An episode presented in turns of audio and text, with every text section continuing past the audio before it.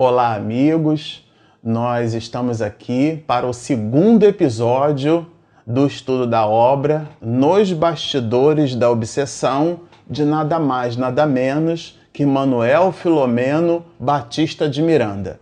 É um livro admirável, é um dos 17 livros produzidos por Manuel Filomeno de Miranda, portanto, é o início de uma longa saga, né, de, um, de um longo trabalho que vamos realizar juntos. É o primeiro de 17 obras. Isso sem contar os três outros livros que Manuel Filomeno de Miranda também produziu quando foi secretário e depois presidente da União Espírita Baiana, atual Federação Espírita do Estado da Bahia. Mas isso seria um vídeo só para a gente falar sobre esse assunto. De verdade, vou dar umas pinceladas quando a gente chegar nesse tema para vocês entenderem a contextualização em vida do próprio Miranda dentro do exercício que ele faz em nos dar vários insumos a respeito do tema mediunidade, mais especificamente as questões relacionadas à obsessão.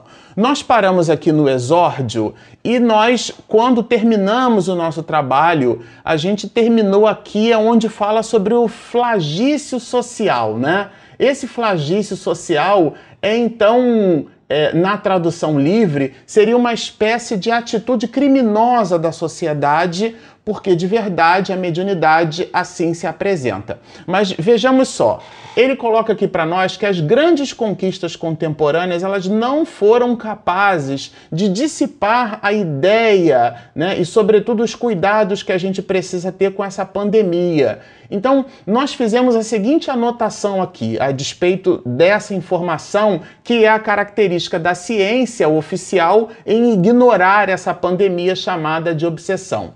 Sem amor, o nosso conhecimento, até mesmo das verdades espirituais, produz orgulho, arrogância e presunção. Nossa resposta inteligente pode humilhar o outro e, no fato de verdade, inchar nosso ego. O que é que gostaríamos de dizer com isso? É que às vezes o conhecimento, a despeito ou melhor, o acúmulo de informação com vistas ao conhecimento, ele as mais das vezes ele tende assim a nos afastar da, das pessoas, por mais paradoxal que isso possa parecer. Quer dizer, a gente busca o conhecimento no sentido de se iluminar e nós esquecemos que a nossa verdadeira tarefa por sobre a face da terra é a ajuda mútua, é o exercício no bem. E de verdade, nós só fazemos o bem quando promovemos uma atitude com vistas ao próximo. E o, a busca do conhecimento, ela às vezes acaba criando uma certa empáfia entre nós, né? É uma certa presunção. E nessa presunção, nesses movimentos, a gente acaba se distanciando do próximo, que é a razão de ser da nossa encarnação, a razão por sobre a qual nós estamos aqui. É, e Miranda, então, lembra para gente essas questões, mas ele continua. Ele fala, por exemplo, né, é, ele usa expressões aqui bem contundentes. Olha, ele diz assim: ignorada propositadamente pela chamada ciência oficial, prossegue colhendo nas suas malhas diariamente verdadeiras legiões de incautos. O que seriam esses incautos? Esses incautos podem ser traduzidos como aquelas pessoas sem precaução.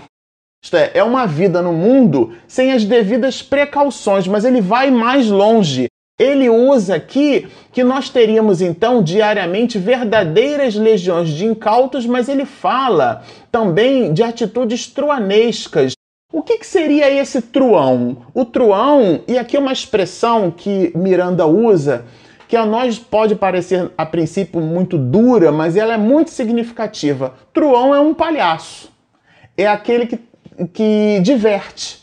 Então é como se nós estivéssemos nos movimentando no mundo é, sem entender a nossa importância diante desse planeta escola. Isto é, nós estamos numa verdadeira brincadeira, né? dando a ideia do palhaço, aquele que diverte. Então é como se o planeta Terra fosse um parque de diversões e nós estivéssemos nele para nós nos divertirmos, para gozarmos e não nos importando então com as consequências, com o dia de amanhã. Ele coloca então que esse substantivo, né, derivado de, tu, de truão, é então um palhaço que diverte as pessoas. E coloca mais, olha só, ele nos diz assim: nos quais padecem irremissivelmente até a desencarnação lamentável.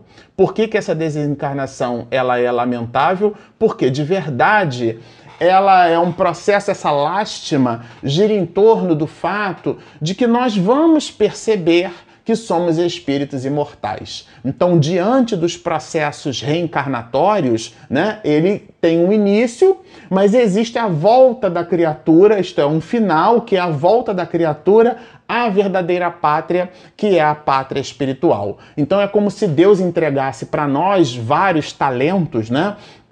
E nós então tivéssemos a obrigação, e a metáfora nem a minha, ela pertence a Jesus, nós recebemos de Deus vários talentos e a gente precisa, por sobre a face da terra, ir multiplicando esses talentos, de maneira que quando chegamos no mundo espiritual, nós devolvemos ao Senhor da vinha, né? ao governador de todo o universo, que é Deus através de seus prepostos, nós devolvemos ao Senhor essas moedas, esses talentos multiplicados. Mas se funcionarmos como um troão, se funcionarmos como alguém que busca a terra para gozar e para se divertir, de verdade é, buscamos e amealhamos na volta ao mundo espiritual, à verdadeira pátria, uma série de decepções conosco é, é, é, aquele estado de lamentação da própria criatura, porque ela percebe que ela recebeu o talento, ela enfiou o talento embaixo da terra e, portanto, não multiplicou. E é exatamente isso que Miranda fala para nós.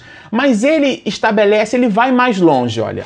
Miranda cita aqui para nós que várias disciplinas, por exemplo, decorrentes de doutrinas, como é o caso da psicologia experimental, né, que tem por objeto né, a, a, o estudo do próprio comportamento humano. É, é nenhuma dessas ciências, é, cita Miranda, é, foi capaz até então de se aprofundar nas questões da alma, né? buscando uma espécie de subterfúgio para explicações que são explicações muito óbvias, que é, na verdade, a sobrevivência da alma à injunção molecular. Então ele cita aqui, por exemplo, olha, um que eu considero que vale a pena a gente fazer um, um certo highlight, né? Fazer um, um spotlight aqui, colocar luzes para que a gente converse sobre, que é esse barão, né? Eu vou tentar pronunciar o nome dele, é. É, eu acho que deve ser esse o nome do barão. Barão von de, é.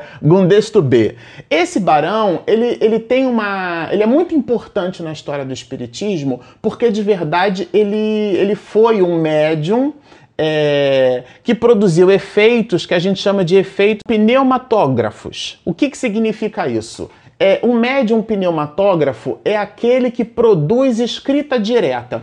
E era bem interessante porque ele, né, esse barão, ele pegou um pedaço de papel e colocou com um lápis dentro de uma gaveta, imaginando que os espíritos fossem se servir desse lápis dentro da graveta, da gaveta e escrever. E ele fez isso por muitos dias, ele fez isso por mais de 10 dias.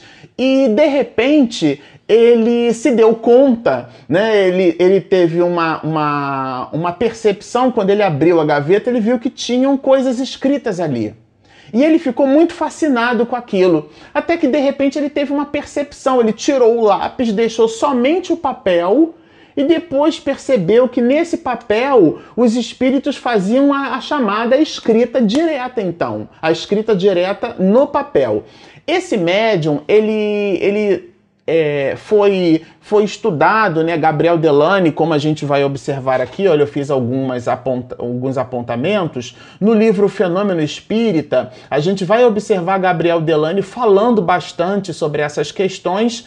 E o próprio Allan Kardec, no livro dos Médios, no capítulo 8, né, da parte segunda, Aliás, aqui uma observação, né? Não existe capítulo 8 na parte primeira, porque a parte primeira do livro dos médios só tem quatro capítulos. Então, de verdade, só pode ser a parte segunda mesmo. Mas no capítulo 8, Kardec fala bastante sobre esse tipo de mediunidade, foi objeto de estudo de Kardec, porque a escrita direta no papel, sem o concurso da mão do médium, que é o que a gente chama de psicografia, ela de verdade nos dá assim é, efeitos patentes dessa mediunidade. A gente de, fica de fato diante de um fenômeno cuja aquela explicação primeira que a ciência costuma atribuir, né? Ela de verdade é, é como a gente brinca lá no nosso ambiente de trabalho, são dados e fatos. Então, contra dados e fatos não há argumento.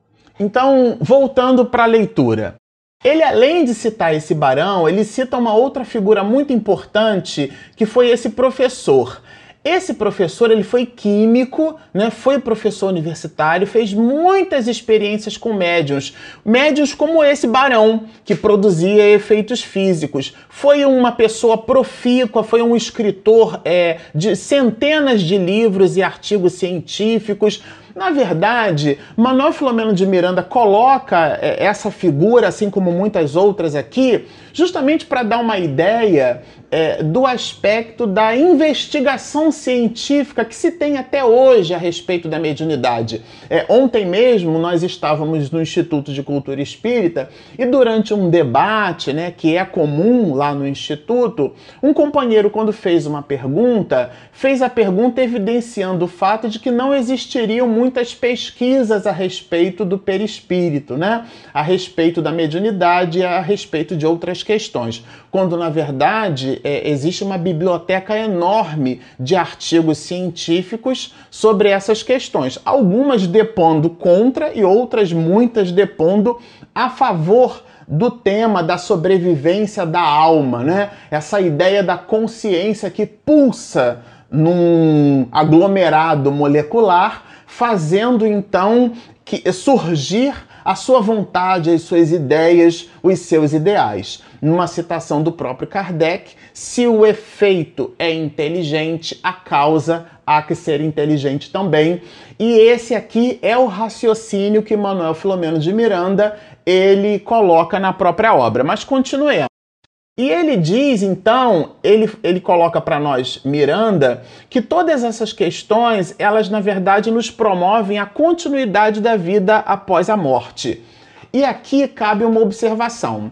A observação é a seguinte: nós precisamos entender que o estudo da vida após a vida, ela deve promover em nós consequências morais. O que é que significa isso? Significa dizer que entender que nós sobrevivemos, que nós não morremos, né? Ah, o meu pai morreu, a minha mãe morreu, ela partiu para o mundo espiritual, mas isso, essa informação, ela tem consequências. Que consequências são essas? São as consequências morais, como o apontamento que a gente colocou aqui. Isso é o mais importante do estudo. De nada nos servirá falar sobre esse livro nos bastidores da obsessão ou falarmos sobre muitas outras obras se nós não tivermos em mente que o objetivo é a autoiluminação, que é o que a gente apontou aqui como consequências morais. Quais as consequências deste entendimento? Mas continuemos. Ele cita nos Estados Unidos, por exemplo, né, as experiências de um psiquiatra. Esse, esse psiquiatra, que talvez numa tradução livre seria Carlos, né, Carl Wickland. Esse esse suíço, né, que foi naturalizado americano, foi um psiquiatra, foi um professor universitário. Coloquei aqui um pouquinho do currículo dele. Graduou-se em 1900 em medicina, foi membro da Sociedade Médica de Chicago, porque ele era suíço, mas foi para os Estados Unidos. Depois fez parte da Sociedade Avanço para a Ciência e foi psiquiatra-chefe de um importante instituto, Instituto de Psicopatia do Estado de Chicago.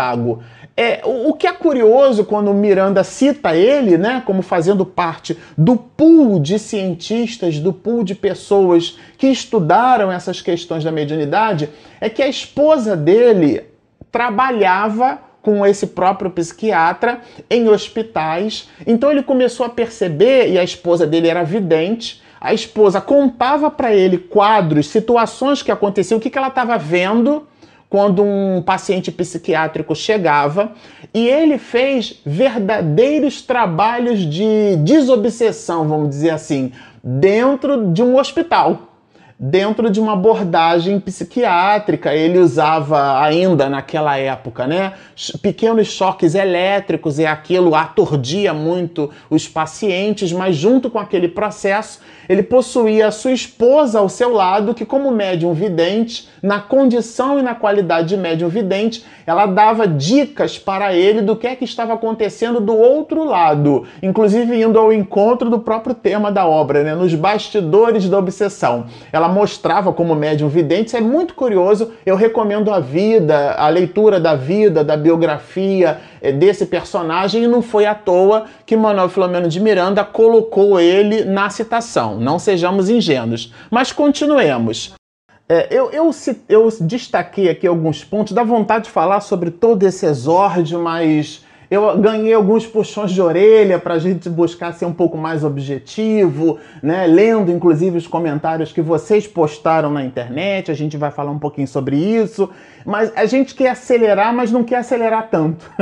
para não perder na, na, o sabor da viagem. Porque senão você pega o carro e coloca ele numa velocidade tão grande que aquela beleza da paisagem vai toda embora e não é de verdade aquilo que a gente pretende. Então, fazendo aí um, um, um bom italiano mezzo a mezzo dessa questão, meio a meio, a gente vai buscar nem correr tanto, mas ao mesmo tempo trazer contribuições que nós consideramos contribuições significativas. Seguimos. É, um outro ponto que a gente achou importante mencionar é que ele cita Miranda que a partir da publicação do Livro dos Médios, em janeiro de 1861, é que na verdade a humanidade ganhou um corpo. A gente costuma dizer assim que Kardec dignificou a mediunidade, porque antes do Espiritismo já existia mediunidade. Aliás, no Velho Testamento, a gente vai encontrar uma, uma exortação de Moisés proibindo a comunicação com os mortos, né? Porque ela se dava de uma forma estranha e pouco regular. Então, o ponto aqui é: ninguém proíbe aquilo que não existe. Então, por existir mediunidade, essa a manifestação o, o, o que eram as curas espirituais, né? se não manifestações do alto, aquilo que hoje chamamos de manifestações mediúnicas. Por uma coisa ou por outra, ela sempre existiu na história da humanidade e Miranda pontua isso. E ele coloca aqui, por exemplo, olha, é, este capítulo dos problemas psíquicos, a obsessão. O que, que ele chama de obsessão? É, é, a gente apontou aqui, olha, a obsessão é um dos grandes escolhos para a prática da doutrina espírita. A gente brincou bastante, né? Citou bastante essa palavra numa, numa outra oportunidade. E ela merece, né, segundo o próprio Miranda, dos cristãos novos. O que seriam esses cristãos novos, né? Sem nenhuma pretensão, somos nós os espíritas, aqueles que recebemos a informação da vida após a vida. E esses cristãos novos precisam de verdade pegar o seu conhecimento, é aquilo que a gente colocou antes de consequências morais, e botar ele no plumo da produtividade. Então ele cita aqui, olha, este capítulo dos problemas psíquicos, quais sejam a obsessão, tem merecido dos cristãos novos o mais acendrado interesse. Mas ele coloca aqui pra gente, olha, que eu resolvi rachorar,